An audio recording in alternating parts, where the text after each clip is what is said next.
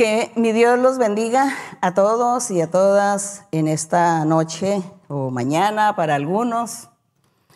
Y aquí una vez más estamos aquí en la presencia de nuestro Dios para meditar, para reflexionar en su palabra, para aprender de los caminos del Señor. Así que cada vez que nos reunimos, pues honramos al Señor, pero también aprendemos y edificamos nuestra vida espiritual. Nos sentimos felices y gozosos porque Dios se ha estado manifestando en este tiempo, en esta pandemia, en estos días difíciles para muchos. Dios ha estado manifestándose, Él ha estado moviendo su mano poderosa y ha estado bendiciendo a muchos. Ha estado Dios haciendo muchos milagros. Ha hecho sanidades y también ha dado bendición material como dinero y comida a muchos. Así que hoy nosotros vamos a, a concentrarnos, a meditar, a leer en la Biblia y aprender de Dios y lo vamos a hacer con todo nuestro corazón. Con todo el corazón para, para que así de esta manera nosotros podamos mover a nuestro Dios para que Él nos bendiga. Nosotros tenemos que conquistar a nuestro Dios y lo conquistamos siendo sinceros y amándolo y deseando agradarle. Así de esta manera conquistamos a nuestro Dios Así que al final, al final de, la enseñanza, cuando yo esté haciendo la oración, como hay que orar por las enfermedades, hay tantas enfermedades y la gente me escribe y me cuentan tantas enfermedades, es imposible estar enumerando una por una, o los problemas, o las dificultades, los conflictos, eh, la drogadicción. Hay mucha gente enferma también de la mente, ¿no? Mucha gente esquizofrénica también, muchas desavenencias también en las familias, en los hogares, hay amenazas de divorcio, bueno, de todo ahí me escriben y me cuentan tantas cosas, pero no se preocupen, no se angustien que cuando nosotros estemos orando, usted desde allí, de su lugar, cuéntele a Dios su problema, cuéntele a Dios su dificultad y verá cómo Dios va a estar actuando en su vida. No se preocupe si usted alguna vez había leído la Biblia o no, o alguna vez había ido a la iglesia o no, no se preocupe. Solamente piense que está escuchando palabra de Dios y que está ante un Dios vivo de poder en espíritu, porque Él está ahí cerca de usted.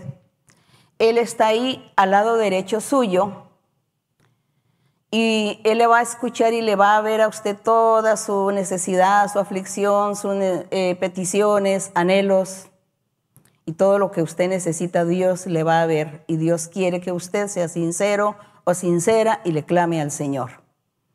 Así que poner toda la confianza en Dios en el momento que estemos orando al finalizar la enseñanza.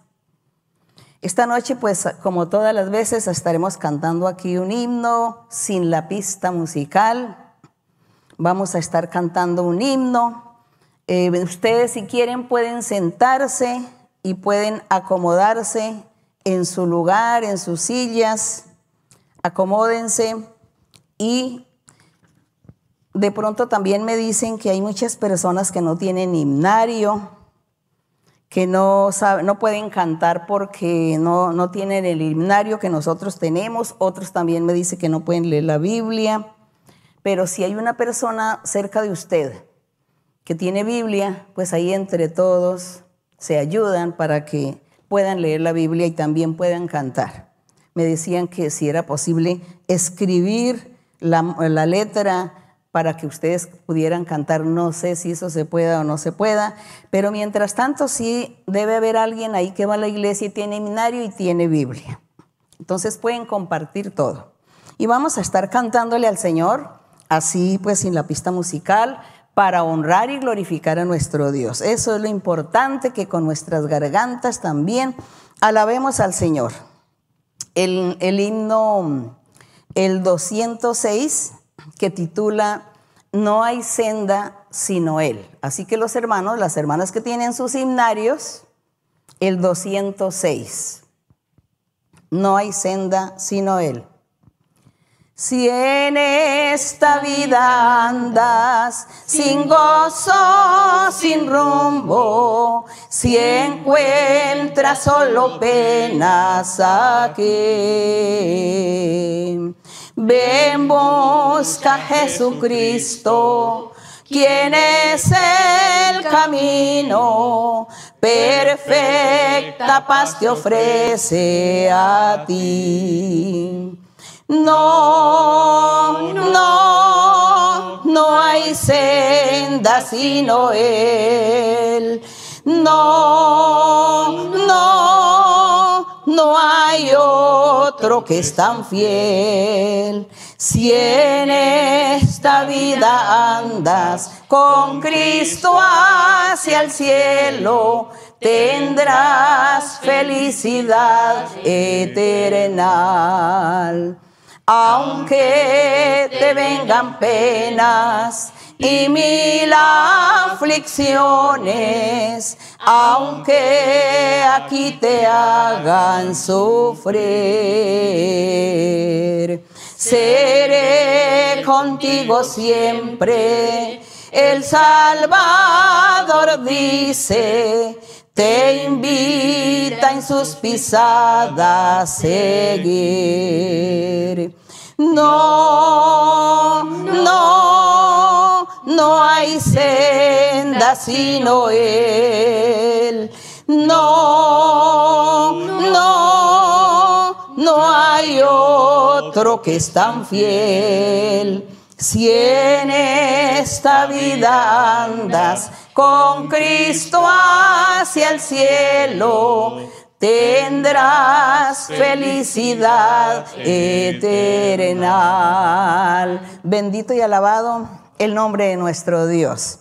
Gracias le damos al Señor. Así que ustedes acomódense, ubíquense, se sientan y hoy vamos a estar leyendo en diferentes lugares de la Biblia. Así que los hermanos, las hermanas que tienen su Biblia, ya ustedes pasan la Biblia y por favor participen de la lectura a las personas que, no, tienen, que no tienen pues experiencia en leer Biblia. De toda manera, nuestro Dios va a estar también feliz y alegre con nosotros el día de hoy, porque vamos a estar recordando, recordando aquellas promesas que Dios hizo desde el principio. Dios, desde que le dio la orden a, Moisés que sacara a su pueblo allí de Egipto y que él iba a estar formando una nación, un pueblo para que le alabara, para que le glorificara, que iba a estar formando un pueblo santo.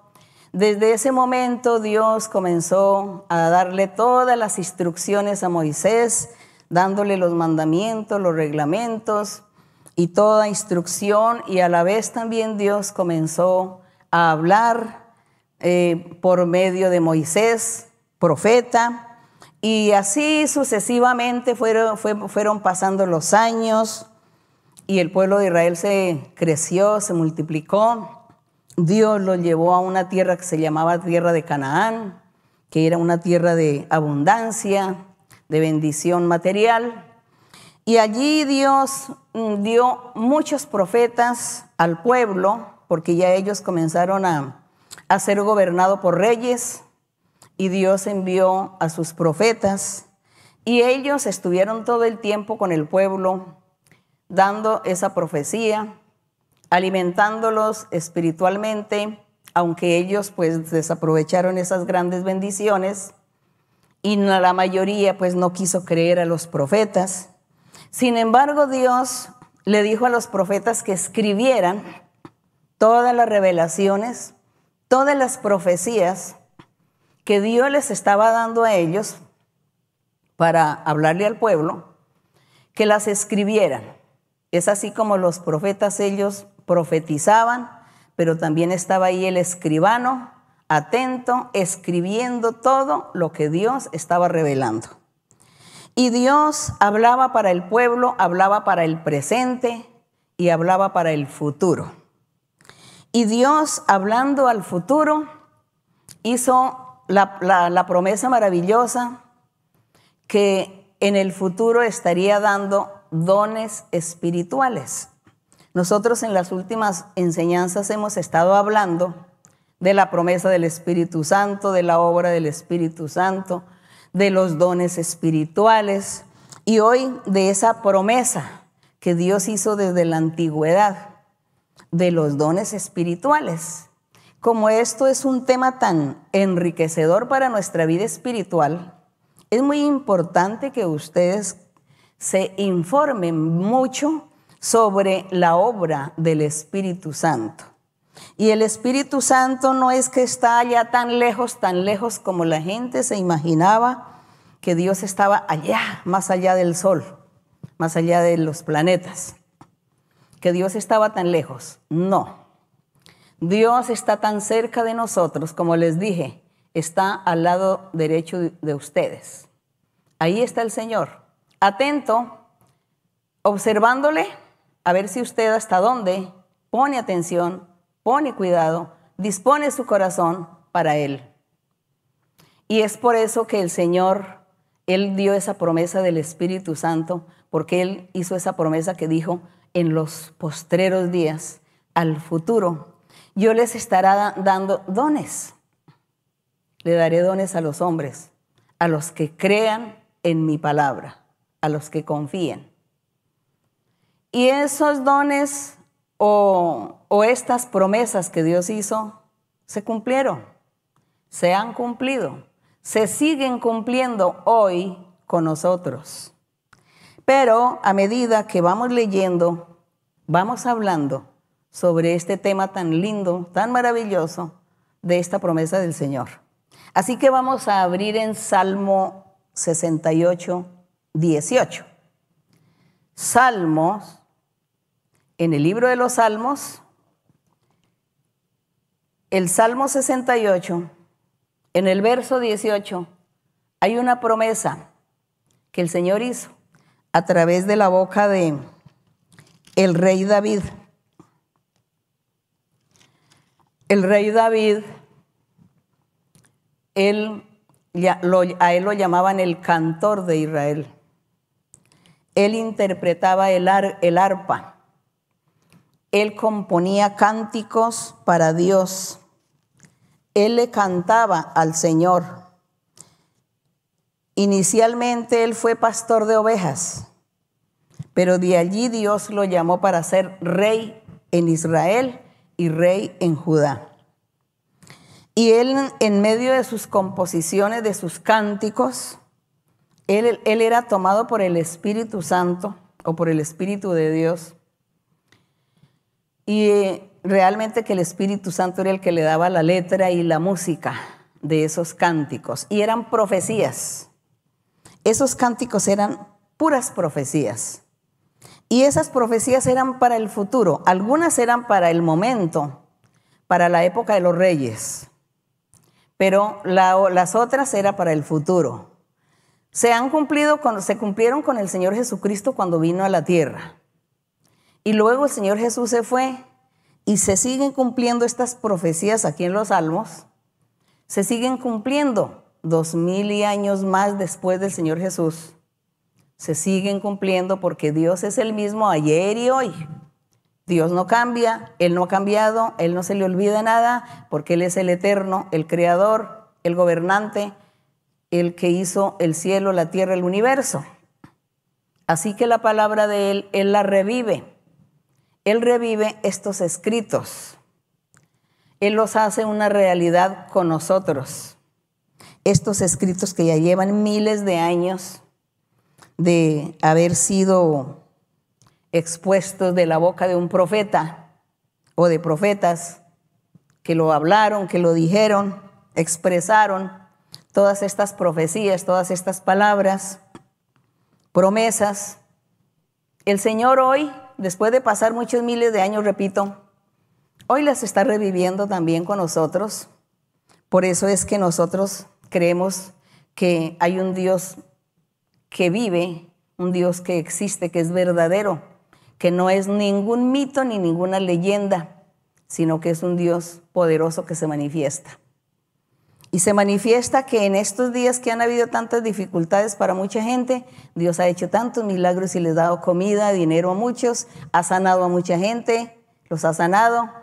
Así que si ve, Dios vive. Él es, Él vive. Y así como yo les estaba diciendo que este cántico de David, que era una profecía para el futuro, que dice en el Salmo 68, 18, dice, el Señor viene Voy aquí a leer el 17. Los carros de Dios se cuentan por veintenas de millares de millares. El Señor viene del Sinaí. ¿Él por qué decía que del Sinaí? Es que la historia dice que Dios se manifestó en el monte Sinaí y le habló a Moisés y le dio los diez mandamientos a Moisés, le dio la ley. Por eso aquí está diciendo David en su cántico. Y aquí cuando David está cantando esto, habían pasado ya muchos siglos que Dios había hablado con Moisés en el monte Sinaí. Y aquí David, tomado por el Espíritu Santo, profetiza. Los carros de Dios se cuentan por veintenas de millares de millares. El Señor viene del Sinaí a su santuario. Viene del Sinaí a su santuario. Y eso fue una realidad. Pero duró muchos años el Señor para llegar a su santuario. ¿Cuál es el santuario de Dios? Pues la iglesia, la congregación de Dios. El corazón de un hombre y una mujer que cumple con todos los mandamientos de Dios. El corazón de un hombre y una mujer que tiene a Dios en su ser, que tiene el Espíritu Santo, que tiene los dones. Una persona que da buen ejemplo, buen testimonio, vive en una vida recta. Ese es el santuario de Dios, el corazón de ese ser. Y aquí dice que Dios vino del Sinaí, hablando de una forma connotativa, ¿no? Que viene del Sinaí, pasan muchos siglos, muchos siglos, y luego cuando el Señor Jesucristo levanta su iglesia y comienza a levantar su iglesia o su congregación con los doce apóstoles, pues ahí vino el Señor a morar en el corazón de esta gente que creyó en Cristo Jesús, que traía las buenas nuevas de salvación, el Señor que era el precursor de la vida eterna, de la salvación, y, Dios entonces viene a morar en el corazón de esta gente que creyó en el Señor. Y mora en los que creen, han creído y creerán. Porque eso no se quedó allá en ese tiempo, hace dos mil años, sino que hoy todavía el Señor viene a morar en el corazón de aquellos que se presten para ser el santuario de Dios. Y entonces la promesa está aquí del Espíritu de los dones, dice el verso 18, subiste a lo alto.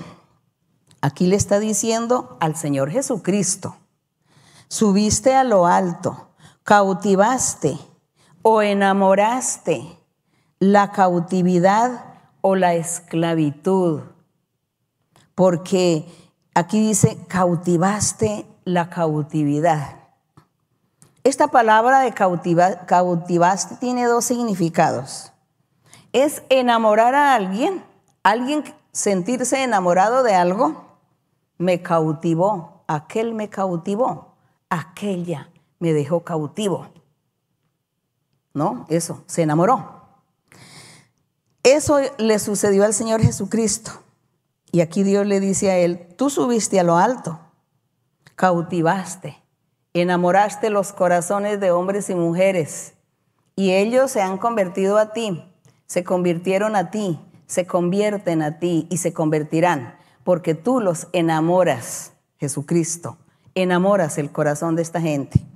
Pero esta gente es cautiva, es esclava del diablo. Entonces la palabra cautividad significa dos cosas, enamorarse o también ser cautivo o esclavo de alguien. En este caso era esclavo del pecado. Y por eso le dice, subiste a lo alto, le dice a Cristo, cautivaste a la cautividad o enamoraste a los corazones de los hombres y mujeres que estaban siendo esclavos por el diablo. Y dice que el Señor Jesús dice, tomaste dones para los hombres. ¿Quién? El Señor Jesucristo. cuando subió a lo alto, cuando enamoró a los corazones de hombres y mujeres que creyeran en Él, que creen y creerán.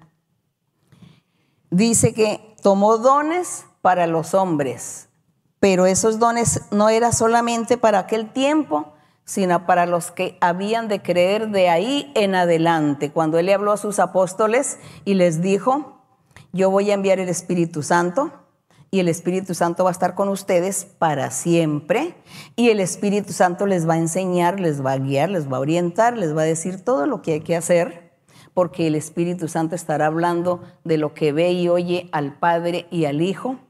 Él se manifestará y estará con ustedes, con la congregación, para siempre.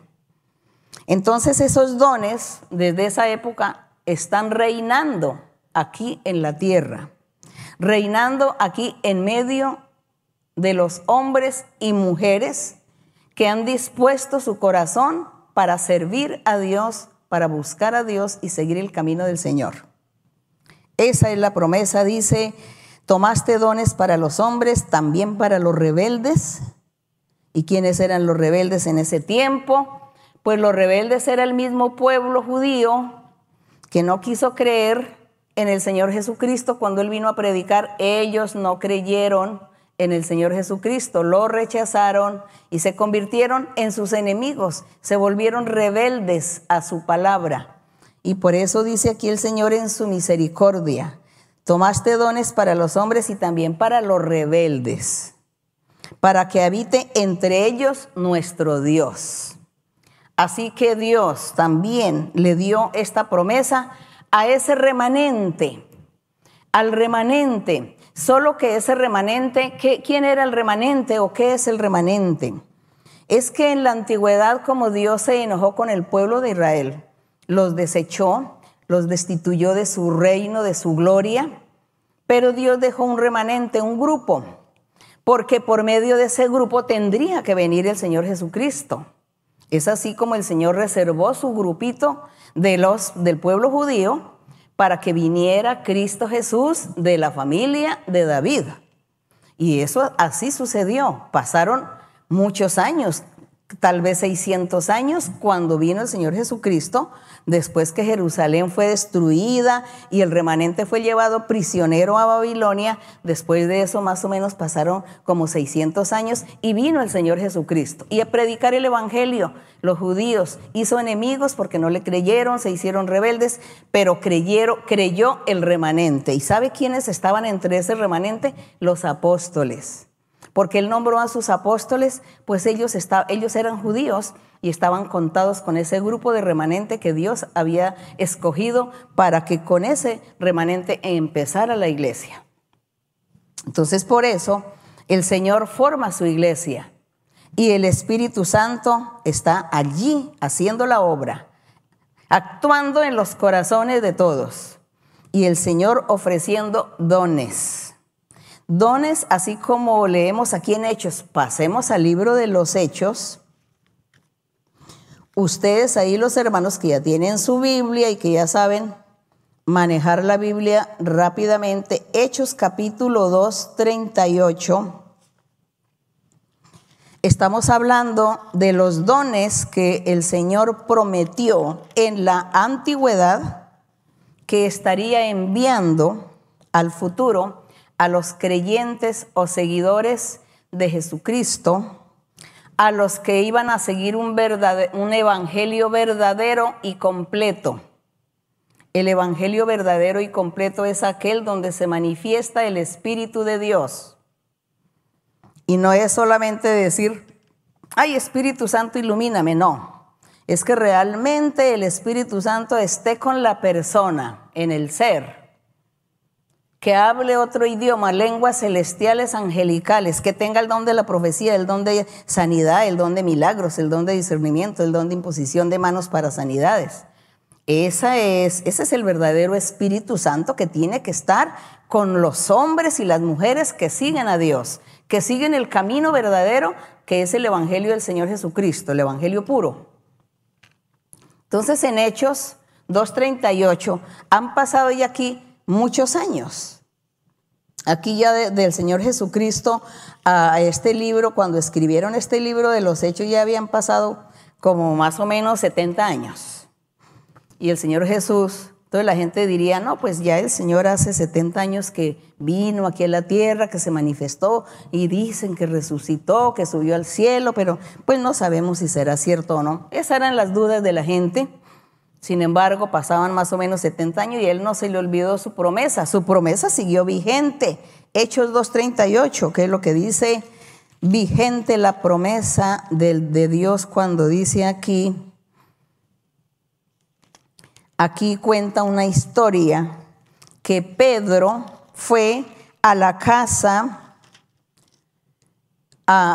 él fue a evangelizar Digamos, él estaba evangelizando, Pedro fue el primero que comenzó a evangelizar y a dar los sermones del Evangelio del Señor Jesucristo, hablar de Cristo, hablaba del Antiguo Testamento, hablaba de Moisés, y Pedro aquí le, predicaba a, como a tres mil personas que lo estaban escuchando y él testificando que Dios era vivo, que Dios era de poder, que había enviado a su Hijo Jesucristo, que crean en Él, que Él es el mismo ayer, el mismo hoy, el mismo por los siglos. Bueno, todo esto estaba predicando Pedro. Y la gente le decía, le decían, sí, ¿y nosotros qué haremos? ¿Qué haremos para tener la vida eterna? Porque lo que usted está predicando es algo hermoso. ¿Qué haremos? Entonces Pedro les dice, arrepentíos aquí, en el verso 38, le dice Pedro, arrepentíos y bautícese cada uno de vosotros en el nombre de Jesucristo para perdón de pecados, para que Jesucristo les perdone sus pecados. Y recibiréis el don del Espíritu Santo.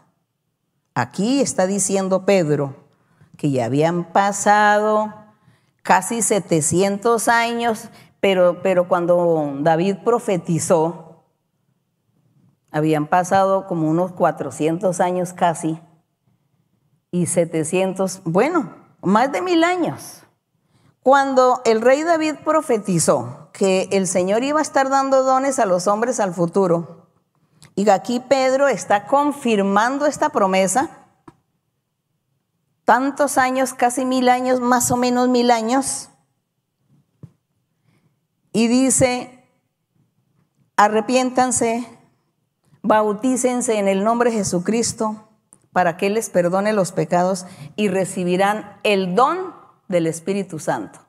El don que Dios prometió desde la antigüedad, desde hace miles de años atrás, por Moisés, por Abraham, por los profetas, Jacob, Isaac, a Dios, a ellos, todo les hizo grandes promesas que estaría Él manifestándose, que Dios estaría con los hombres, con el ser humano, manifestándose, enseñándole el camino, la doctrina.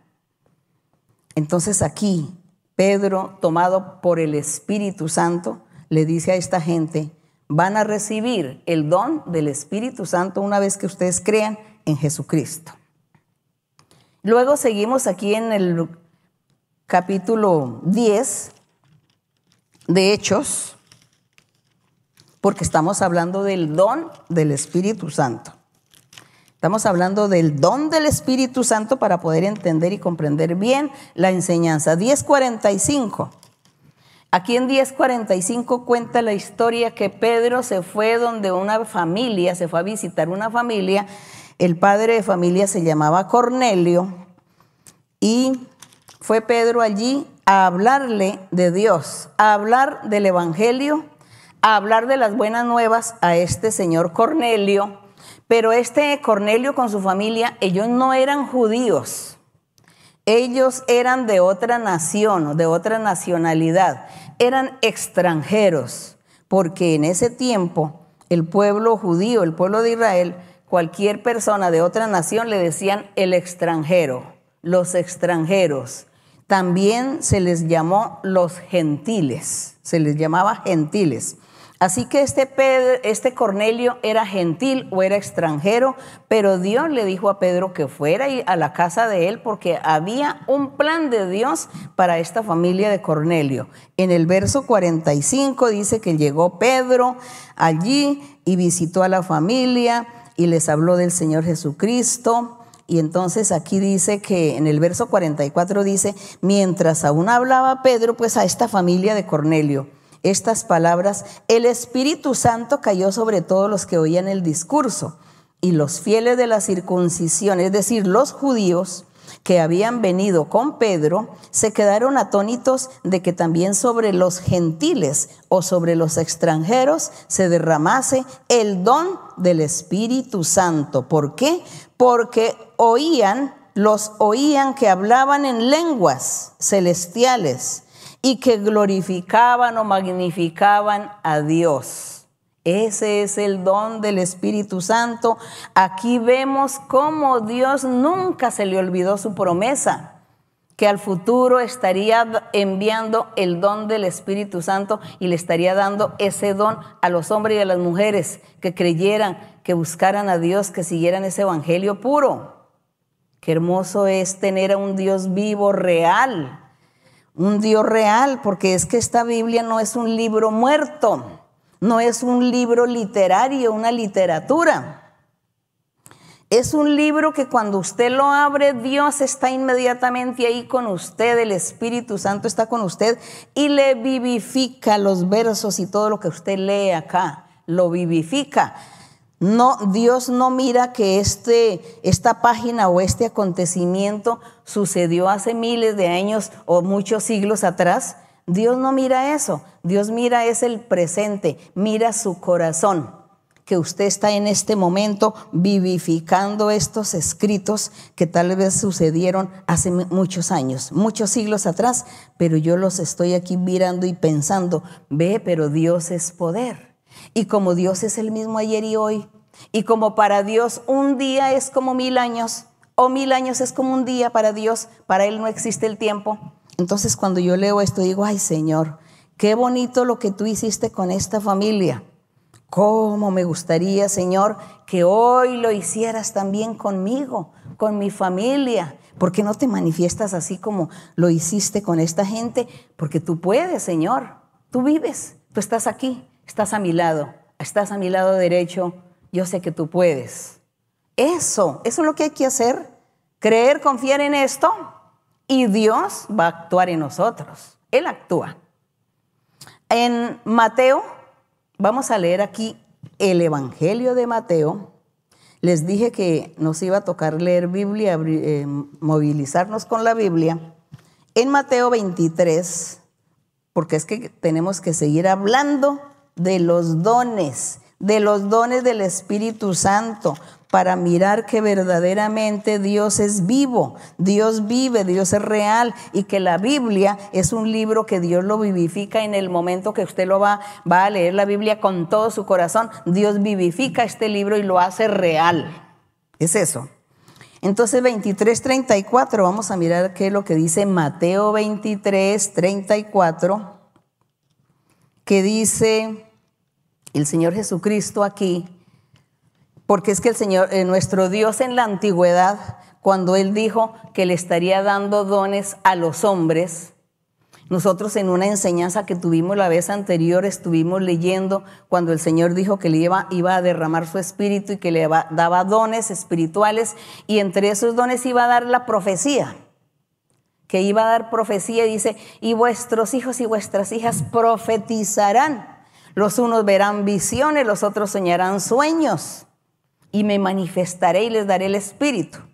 Entonces, en esto que vamos a hablar hoy de los dones, vamos a hablar también de profecía o de profetas.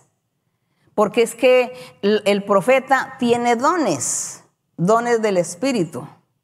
O la profetiza tiene dones del Espíritu Santo. Pero entonces uno no le dice, mire, ese que tiene el don de profecía, sino uno le dice, mire, la profetiza va a orar por usted y le va a dar profecía, o el profeta, porque el Señor hizo esa promesa maravillosa. Seguramente sí, aquí en Mateo, aquí en Mateo el Señor Jesucristo, porque aquí en Mateo es cuando el Señor Jesucristo estuvo en la tierra enseñando el Evangelio a sus apóstoles y al pueblo de, de Judá. Y dice aquí el Señor Jesús, entre todos sus enseñanzas, les dice aquí en el verso 34 del capítulo 23, les dice, por tanto, He aquí yo os envío profetas y sabios y escribas. Así que hay mucha gente, hay, hermanos, hay mucha gente, hay muchas religiones que dicen que los dones espirituales y la profecía era para la antigüedad y que hoy no, hoy Dios no es capaz de dar dones espirituales, que hoy Dios no es capaz de hacer que alguien profetice. ¿Cómo les parece? Quitándole a Dios el poder, la dignidad, quitándole a Dios como que, como que si Él fuera como un ser humano, como uno de nosotros, que nos desgastamos y que después ya no servimos para nada. Así están comparando a Dios como el ser humano, que pasan los años que ya no sirve. Entonces, no, Dios es, Él sigue siendo el mismo, Él no cambia. ¿Cómo va a cambiar Dios? Mientras que la humanidad exista en este planeta Tierra, Dios se estará manifestando acá y el Espíritu Santo estará aquí, haciendo su obra. Entonces el Señor Jesucristo les dijo a ellos, a sus apóstoles, les dijo, no se preocupen, cuando yo me vaya, yo envío el Espíritu Santo y les va a dar los dones y les voy a dar dones espirituales y aparte de eso les voy a poner profetas, sabios y escribas. Y de ellos a unos mataréis, a otros vas a crucificaréis y a otros azotaréis en vuestras sinagogas y perseguiréis de ciudad en ciudad. Eso fue lo que el Señor les dijo. Pobrecito de los profetas. En ese tiempo todo eso se dio cuánta persecución hubo para los apóstoles y los demás discípulos del Señor. Cuando ya los apóstoles empezaron a predicar el Evangelio por muchos lugares e hicieron muchos discípulos y había muchos adeptos, muchos creyentes, comenzó el diablo a usar a esta gente que se decía ser del pueblo judío, que se decían ser israelitas o judíos. Y dice que crucificaron, mataron, azotaron y persiguieron de ciudad en ciudad a todo lo que fue apóstoles, que eran los mismos profetas, eran los mismos evangelistas, eran los mismos maestros, eran los mismos eh, pastores que estaban evangelizando y los persiguieron, murieron sacrificados, perseguidos en la cárcel, en la mazmorra, en muchos lugares, en las cisternas. Todo eso a ellos les aconteció porque eso es lo que cuenta la historia, pero Dios sigue viviendo, Dios vive.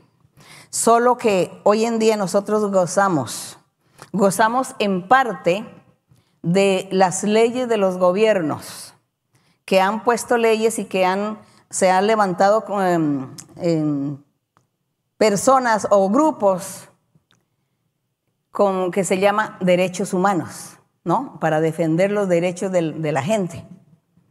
Pero que, porque Dios quiso que las cosas sean de esta manera, para que nadie vaya a humillar al otro y a mandarle quitar la vida así porque sí.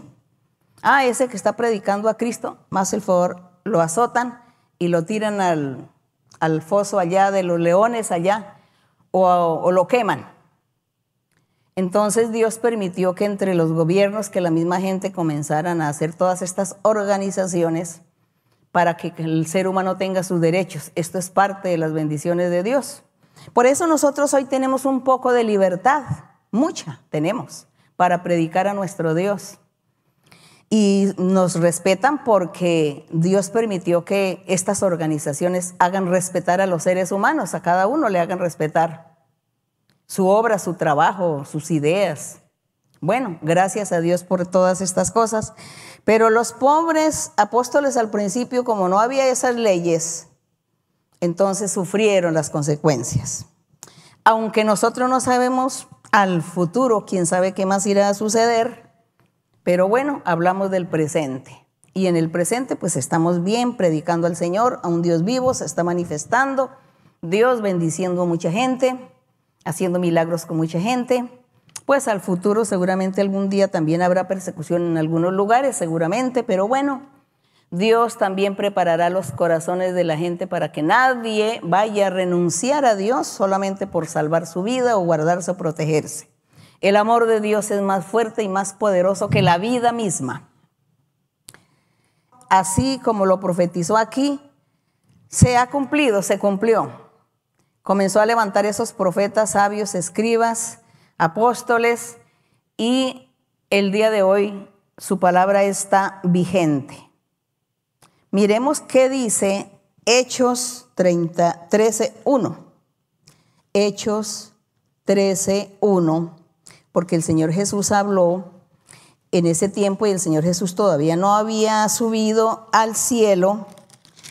Y él dijo estas cosas, dice, yo les voy a, poner profetas en, la iglesia, en la congregación, porque todo esto es para comprobar a todos aquellos que echan abajo y, y dicen que ya no existe hoy ni profeta, ni profecía, ni dones que hoy no existe. No, no, no, eso Dios, Dios pues se volvió impotente, pues. Aquí en Hechos 13.1, ya habían pasado muchos años cuando el Señor Jesucristo habló a sus apóstoles, hizo esa promesa maravillosa. Y cuando aquí la historia de Hechos, pues más o menos, digámosles que unos 70, 80 años, no sabemos cuánto más o menos, así por ahí, 70 años, ya habían pasado. Y el Señor no se le olvidó su promesa. Y dice aquí en Hechos, dice, en el, en el 1 dice, había entonces, en la iglesia que estaba en Antioquía, porque ya pues se había, ya con 70 años de predicar el Evangelio de nuestro Señor Jesucristo, pues ya había mucha gente, había iglesias, había lugares donde se alababa y se glorificaba a Dios. Había entonces en la iglesia que estaba en Antioquía profetas y maestros. Dice, profetas y maestros. Esto es para los que dicen que en el Evangelio del Señor Jesucristo ya no hay profetas. Los que dicen que los profetas fueron en la antigüedad nada más y que ya hoy no hay profetas, que ya hoy no hay profecía. Qué mentira. Es que nunca han leído la Biblia. Eso es lo que yo creo. Nunca han leído la Biblia y por eso ignoran y enseñan de la, ignorancia que, tienen. Entonces dice, había en la iglesia que estaba en Antioquía profetas y maestros. Y entre ellos estaba que Bernabé, Simón, Níger, Lucio de Sirene. Ellos estaban allí y dice que el Espíritu Santo les ordenó y les dijo, apartadme a Bernabé y a Saulo porque yo los tengo a ellos escogidos para una obra que me tienen que hacer. Es que hermoso, ahí moviéndose Dios, moviéndose el Espíritu Santo, moviéndose la promesa de nuestro Dios que estaría enviando los dones, los dones, porque es que el ser profeta eso, es un don de Dios. El profeta tiene todos los dones espirituales, pero es un don de Dios, un regalo de Dios. Don significa regalo. Y cuando dice que Dios le dio dones a los hombres, les dio muchos regalos. Y entre esos regalos les dio los dones espirituales, les dio ser profetas, evangelistas, maestros. Vamos a seguir leyendo aquí en Primera de Corintios, Primera de Corintios 12, 12, 28. En Primera de Corintios 12, 28 dice el apóstol Pablo, ya aquí ya no tenemos al apóstol Pedro que estábamos leyendo en Hechos, ya aquí tenemos es al apóstol Pablo que dice que fue eh, Pablo fue el que Dios eh, lo puso para como apóstol de los gentiles para que le predicara a todos los extranjeros el evangelio del Señor Jesucristo. Entonces Pablo dice aquí, Primera de Corintios 12, 28 dice, en el 27 dice Pablo le dice, ustedes son el cuerpo de Cristo y son miembros cada uno en particular. Ustedes son el cuerpo de Cristo. Así que cada uno de ustedes es un miembro. El uno puede ser un dedo, el otro una uña, el otro un pie, una pierna, el otro un pedazo de piel, el otro un cabello. Bueno, ¿no? Todo eso dice que cada uno un miembro, de ese es el cuerpo de Cristo, la iglesia, el Señor Jesucristo es la cabeza de ese cuerpo o la cabeza de la iglesia.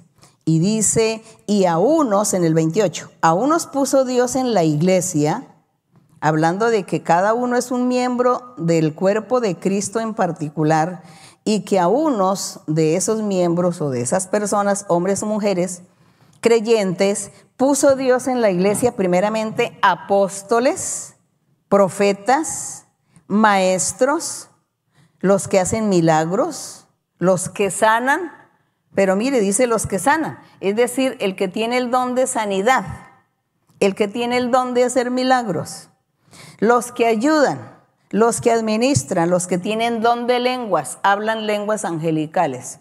Eso es lo que dice Pablo. Eso lo hizo Dios en la iglesia, en la congregación. Puso Dios todos esos dones, todos esos regalos divinos para que Dios se manifieste, para que el Espíritu Santo se mueva en la congregación. Así que Dios es el mismo ayer y hoy. Hoy nosotros estamos disfrutando de estas maravillas. Ahora sí vamos a, la conclusión de nuestra enseñanza hoy, Efesios 4. Después de leer aquí las promesas, vamos a Efesios 4, donde en, en todo lo que hemos leído son pruebas o señales que Dios cumplió lo que prometió al futuro, a su iglesia. Y aquí en Efesios 4, que también el apóstol Pablo le está enseñando, dice en el verso 1, le dice el apóstol Pablo a los creyentes, a la iglesia, les dice, yo pues preso en el Señor os ruego que andéis como es digno de la vocación con que fuisteis llamados, con toda humildad y mansedumbre, soportándoos con paciencia los unos a los otros en amor en amor. Acuérdense que el amor es no pecar, el amor es no hacer ni nada malo, ese es el amor. Y el, y el apóstol dice en el verso 3, que todos sean solícitos en guardar la unidad del Espíritu Santo en el vínculo de la paz. Que todos crean que son, que todos sean un cuerpo, un cuerpo. Estábamos hablando que todos nosotros, los creyentes en el Señor, somos miembros del cuerpo de Cristo. Entonces, que todos seamos un cuerpo, que realmente seamos miembros de Cristo. Y dice un cuerpo, que es el cuerpo de Cristo, un espíritu, que es el Espíritu Santo. Como fuisteis también llamados en una misma esperanza de vuestra vocación. Un Señor, ¿quién? El Señor Jesucristo no hay otro. En el mundo se han levantado muchos Cristos, muchos profetas que dicen ser, que dicen ser pero no son el único, el único camino, la única verdad que lleva a la vida eterna o que lleva a la salvación de los hombres y las mujeres es Cristo Jesús. No hay ningún otro.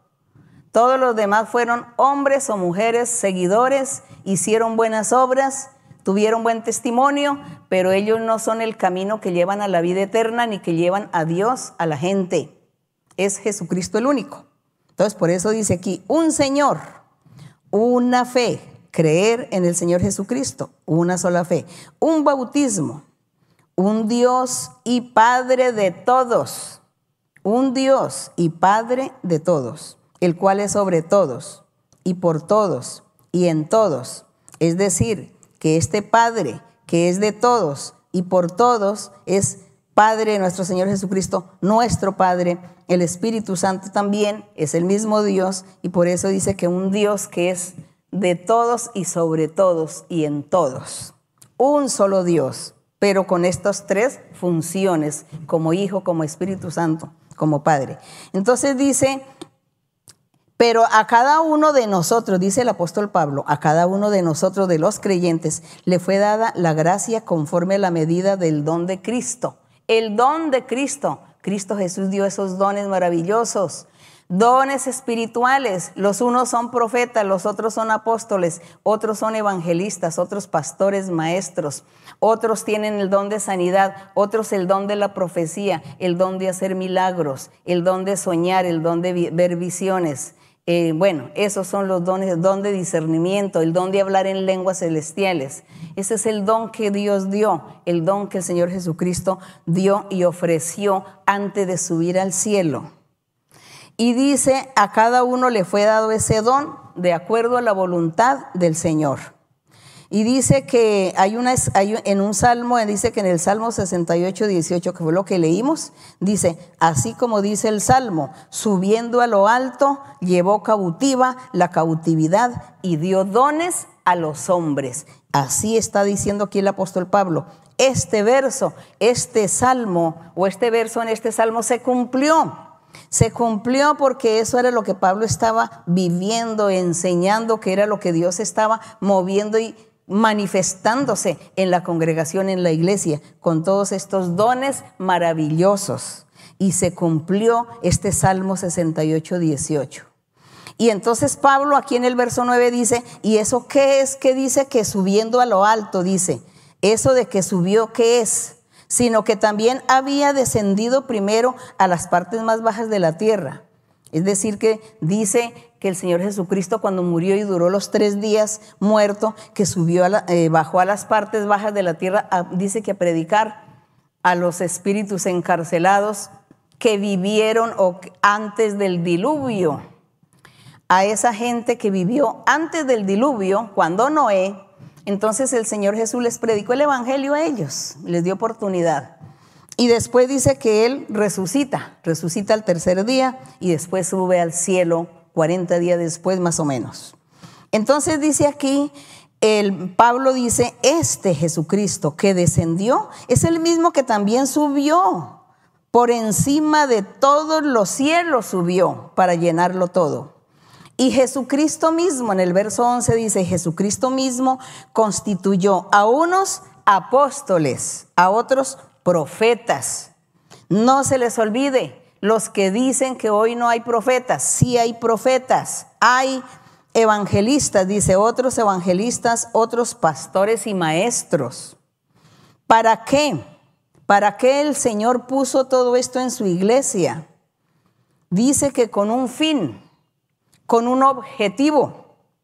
Dice que para perfeccionar, en el verso 12, para perfeccionar a los santos, para la obra del ministerio ¿Cuál es el ministerio? La predicación del Evangelio verdadero de Cristo. Y dice que para perfeccionar a los santos, para que puedan predicar el Evangelio verdadero completo, y que también para edificar el cuerpo de Cristo, que todos estos dones que el Señor dio, todos estos dones espirituales, todas estas funciones de apóstoles, profetas, evangelistas, pastores y maestros, también los dio para edificar o construir el cuerpo de Cristo. ¿Y quién es el cuerpo de Cristo? Hombres y mujeres que se han convertido al Evangelio verdadero del Señor, que no pecan, que se han apartado del mal, de los pecados y están cumpliendo con los mandamientos del Señor. Viven una vida santa, recta, una vida de amor. Ellos son el cuerpo de Cristo. ¿Quién los está edificando? Los dones espirituales. Los profetas, los evangelistas, los pastores y los maestros, ellos son los que edifican a esa gente corrigiéndola, enseñándole que sigan, que caminen por el camino recto, que se aparte del mal, que no tenga rencillas, que cuidado peca, que siga adelante, que no se desanime, no, enseñando toda la doctrina y eso se llama la edificación del cuerpo de Cristo, porque el cuerpo de Cristo está compuesto por hombres y mujeres santos, perfectos, que no pecan, sino que están cumpliendo los mandamientos del Señor. Pero como la persona sola no puede cambiar, tiene la ayuda del Espíritu Santo. Y el Espíritu Santo ayuda con los dones espirituales, repartiendo a cada uno. Y entonces los profetas hacen su trabajo en la iglesia, profetizan, las profetizas pues profetizan, los evangelistas predican, hacen milagros y señales. Los pastores y los maestros también predican, enseñan y hacen milagros y señales, imponen manos y la gente recibe liberación, bendición y milagros de parte de Dios. Ese es el trabajo que hace el Espíritu Santo mediante sus dones que le reparte a cada hombre y a cada mujer. Y entonces de esa manera esos hombres y estas mujeres van formando el cuerpo de Cristo, lo van edificando el cuerpo de Cristo que es la iglesia porque Él es la cabeza. Entonces dice que también para edificar el cuerpo de Cristo y también sirve para que todos los hombres y las mujeres, los que siguen el Evangelio, lleguen a la unidad de la fe y al conocimiento del Hijo de Dios. Y dice también que todos estos dones y todas estas funciones que Dios está aquí dando a la iglesia o a los miembros del cuerpo de Cristo, dice que sirve también para que cada hombre y cada mujer se convierta en un hombre perfecto o en una mujer perfecta. Dice, un varón perfecto a la medida de la estatura de la plenitud de Cristo.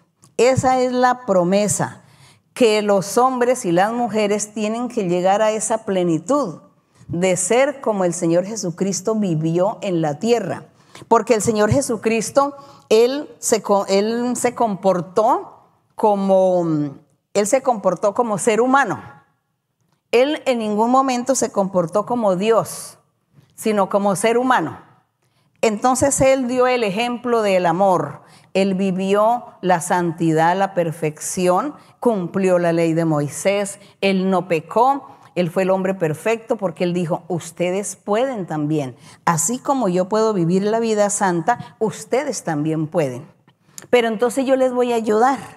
Yo les voy a ayudar con el Espíritu Santo. Cuando venga el Espíritu Santo y cuando vengan los dones, entonces cada uno va a recibir sus dones y el Espíritu Santo a cada uno le va a ayudar para que viva la vida santa, para que viva esa vida recta y entonces ya usted no va a pecar, porque ya no va a tener apetito para pecar, porque el Espíritu Santo le va a quitar todo eso.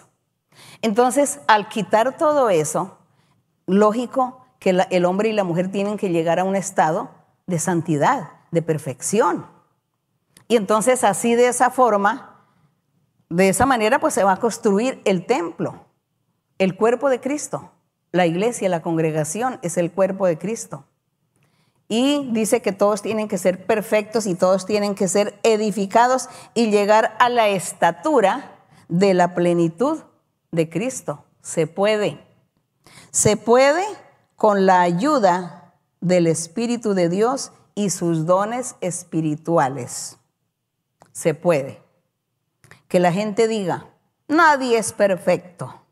Pues sí, nadie es perfecto porque mientras que estemos aquí en esta en este cuerpo físico, pues está uno siempre cometiendo errores o de pronto haciendo algo.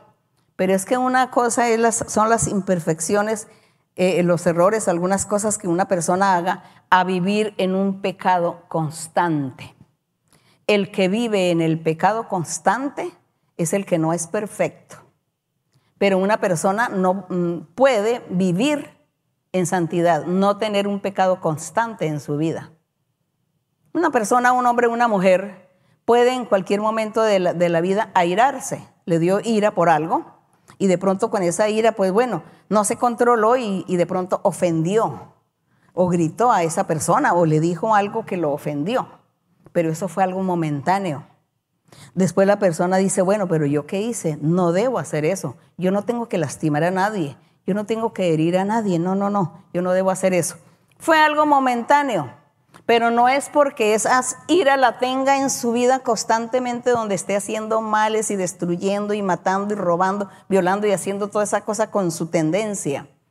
Entonces, en eso es en lo que debemos nosotros entender y comprender que sí se puede llegar a la perfección. Es cuando la persona no vive en un pecado constantemente las 24 horas del día, de todo el año de todos los años en cualquier momento de la vida seguramente tuvo un desliz y por eso es la oración, para eso son las oraciones y para eso es que hay que estar orando y orando y pidiéndole a Dios, Señor, guárdame, protege, Señor, ayúdame a no caer en tentaciones, en trampa del diablo, que el diablo no me eh, deje caer en esa trampa de estar ofendiéndote o ofendiendo a mis semejantes, Señor. En todas las oraciones están. Pero el cuerpo de Cristo se forma perfecto la iglesia porque el Señor Jesucristo lo prometió, que Él estaría levantando una iglesia perfecta, sin mancha y sin arruga, y Él mismo se va a encargar de perfeccionarla. ¿Cómo? Con los dones espirituales. ¿Cómo? Con los profetas, apóstoles, evangelistas, pastores y maestros. Todos ellos son los encargados de perfeccionar ese cuerpo de Cristo. El Espíritu Santo está haciendo una labor hoy con nosotros. Y Él quiere a ustedes también. Él quiere, ustedes, los que no han vivido la experiencia, Él quiere también que ustedes sean partícipes, que ustedes también se añadan se adhieran a ese cuerpo, que ustedes también sean miembros, miembros del cuerpo de nuestro Señor Jesucristo. Así que mire, a ver, reflexione, analice, piense, comience a leer la Biblia y dígale a Dios, enséñame, cámbiame, quita las vendas que hay en mis ojos, la ignorancia. Quita, Señor, las tinieblas que hay en mí que no puedo entender, no puedo comprender. Me han enseñado tanta religión, tantas creencias, tantas cosas, tantos agüeros, tantas supersticiones. Señor, quítame todo eso, Señor. Yo quiero ser libre, limpia. Yo quiero vivir contigo, andar contigo. Oigo a la gente que qué felicidad andar contigo, Señor. Se puede. Dios es el mismo ayer y hoy. Gracias a nuestro Dios por sus dones maravillosos y por lo que Él prometió. Vamos a estar orando y aquí comprobamos que realmente Dios ha cumplido su palabra. Dios ha cumplido sus promesas que ha hecho desde la antigüedad. Gloria a Dios. La Biblia es el libro sagrado. Dios lo vivifica. Si un literato por allá, una persona, que no le interesa lo de Dios, abre la Biblia, la lee, la lee como un libro de literatura, como un libro más. El Espíritu de Dios no está ahí con él porque Dios ve el corazón de la gente y la intención. Si usted busca la Biblia para encontrar a Dios y amar a Dios y agradarle, viene el Espíritu Santo a su vida y le enseña y le ayuda. Es eso lo que hace el Señor. Esa es la diferencia de leer la Biblia desde el sentido de literatura o de historia o leer la Biblia en un sentido espiritual para agradar a nuestro Dios. Que la honra y la gloria sea para nuestro Dios y que mi Dios esté con ustedes, que mi Dios los bendiga, que mi Dios los ayude a ustedes y que mi Dios esté con ustedes y los lleve a su redil como ese pastor divino, los lleve a la salvación, a la vida eterna que Dios los haga felices. Vamos a estar orando a nuestro Dios. Bendito Padre Celestial, gracias te damos Padre Santo. Gracias mi Padre por tu amor, por tu misericordia. Gracias Señor por tu manifestación. Porque tú te has manifestado en nuestras vidas. Señor, desde hace más de 50 años, Señor, te has manifestado con nosotros porque antes éramos ignorantes y éramos de una religión. Pero desde hace 50 años, que tú tuviste esa misericordia de mirarnos, de hacernos un llamamiento, de enseñarnos tus caminos, tu palabra, de hablarnos a través de la profecía, a través de sueños, revelaciones, visiones. Tú nos hablaste, nos hiciste promesas maravillosas. Y el día de hoy estamos aquí, Señor. Es que hace más de 50 años tú decías, éramos cuatro que estábamos orando, Padre. Y tú decías, de este pequeño redil haré una iglesia grande, aquí en Colombia y en el extranjero. Señor, más de 60 países tienen la oportunidad hoy, en algunos lugares, de que tú, tu Espíritu Santo, se está manifestando con aquella gente no mirando qué raza o qué idioma están hablando, te estás manifestando, Señor. Y así, Señor, la iglesia ha crecido. En todo Colombia está la iglesia, se puede decir que en cada pueblo en cada ciudad de Colombia está la iglesia. También en todos los países, Señor. En cada país está la iglesia, así como lo dijiste. Por eso es que creemos que tú vives. ¿Cómo vamos a ignorar? ¿Cómo vamos, Señor, a nosotros a, menospreciar tu palabra, si vemos la realidad, vemos que tú eres un Dios real, que has cumplido todo, ¿qué ser humano es capaz de cumplir promesas como estas que tú haces, Señor, y las cumples? Ningún ser humano, ninguna potencia eh, del mundo puede, es capaz de hacer lo que tú haces con nosotros, Señor. Tenernos unidos, tenernos juntos en un solo espíritu, en una sola fe, en un solo amor, creyendo en ti, esperando en ti Nos tienes a todos así, Señor, en los diferentes lugares del mundo. Tú nos tienes a todos como ese pastor divino que nos estás pastoreando a cada uno de nosotros. Y no permitas que nosotros nos extraviemos ni nos vayamos para otros lugares. Ese es tu amor, ese es tu poder. Eso se llama que tú existes, que tú vives. Gracias, Padre Santo. Gracias, mi Padre. Gracias, Señor. Mira, Padre Santo, que hay mucha gente que no ha ido a la iglesia y ellos están escuchando las enseñanzas la oyen la enseñanza, te pido, mi Señor, que tú extiendas tu mano poderosa, dales el Espíritu Santo, que tu Espíritu Santo esté cerca de ellos, que tu Señor quita las vendas y quita, Señor, toda la ignorancia, quita la rebeldía, la necedad, la incredulidad que tú les des un corazón de carne, un corazón humilde, sencillo, para que ellos puedan entender, comprender tus caminos y te sigan, te alaben, te amen y que tú, Señor, los ubiques en el lugar que tú quieres que ellos estén. Padre mío, para ti no hay nada imposible. Gracias, Señor, por tus promesas. Gracias porque tú eres un Dios real. Gracias, Señor, por todo los, lo que vivimos contigo porque hay muchos testimonios, miles de testimonios de tu manifestación, de tus milagros. Gracias, Señor. También, Padre Santo, hay muchas necesidades, Señor. Hay muchas necesidades y tú las conoces, Padre. Tú sabes, Señor, las enfermedades físicas y también las enfermedades psíquicas. Hay mucha gente que sufre de brujerías, hechicerías, de maldiciones. Mucha gente que sufre también su cuerpo de enfermedades incurables. Hay muchas enfermedades raras que la ciencia misma no, puede distinguir, como por ejemplo este virus que está rondando el mundo.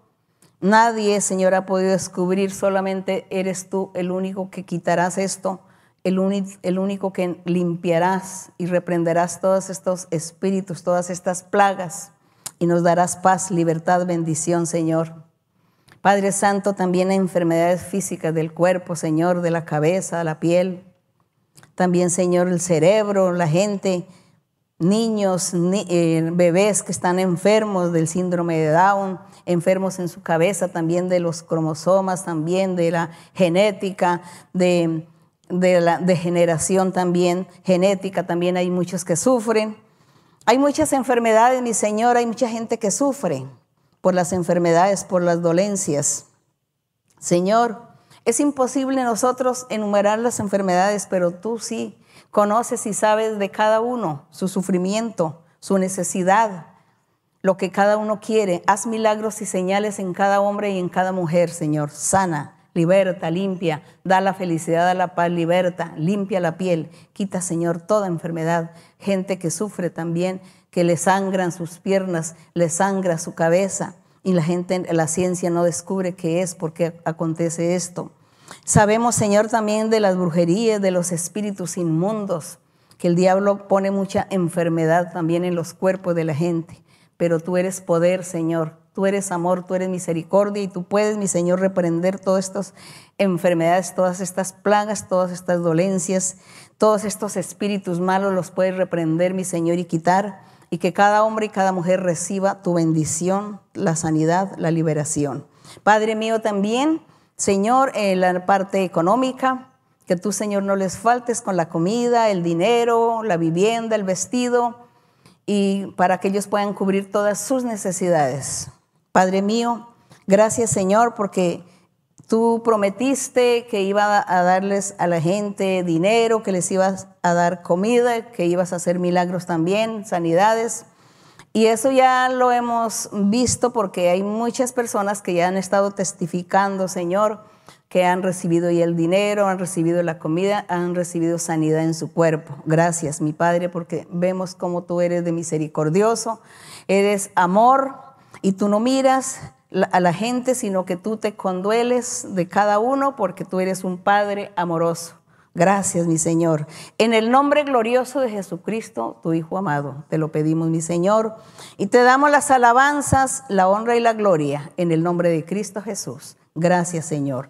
Vamos a cantarle a nuestro Dios ese coro hermoso que dice, pon aceite en mi lámpara, Señor. El coro 167. Vamos a cantar y confíen y crean que nuestro Dios está actuando en cada uno de ustedes y que ya el Señor ha hecho milagros a muchos y que yo pienso que pues invitarlos que entren a la página de la iglesia para que ustedes vean los testimonios de la gente que recibe los beneficios de nuestro Dios. Vamos a cantar. Pon aceite en mi lámpara, Señor. Pon aceite en mi lámpara, Señor. Que yo quiero servirte con amor Pon aceite en mi lámpara, Señor. Señor Jesús, tú eres mi vida. Señor Jesús, tú eres amor.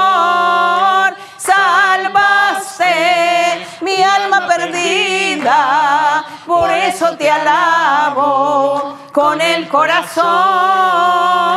Salvaste mi alma perdida, por eso te alabo con el corazón, con el corazón, con el corazón. Pon aceite en mi lámpara, Señor.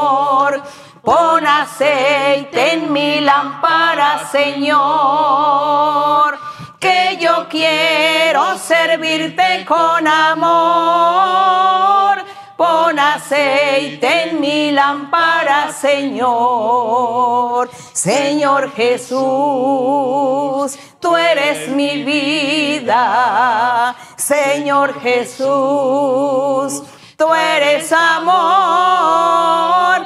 Salvaste mi alma perdida. Por eso te alabo con el corazón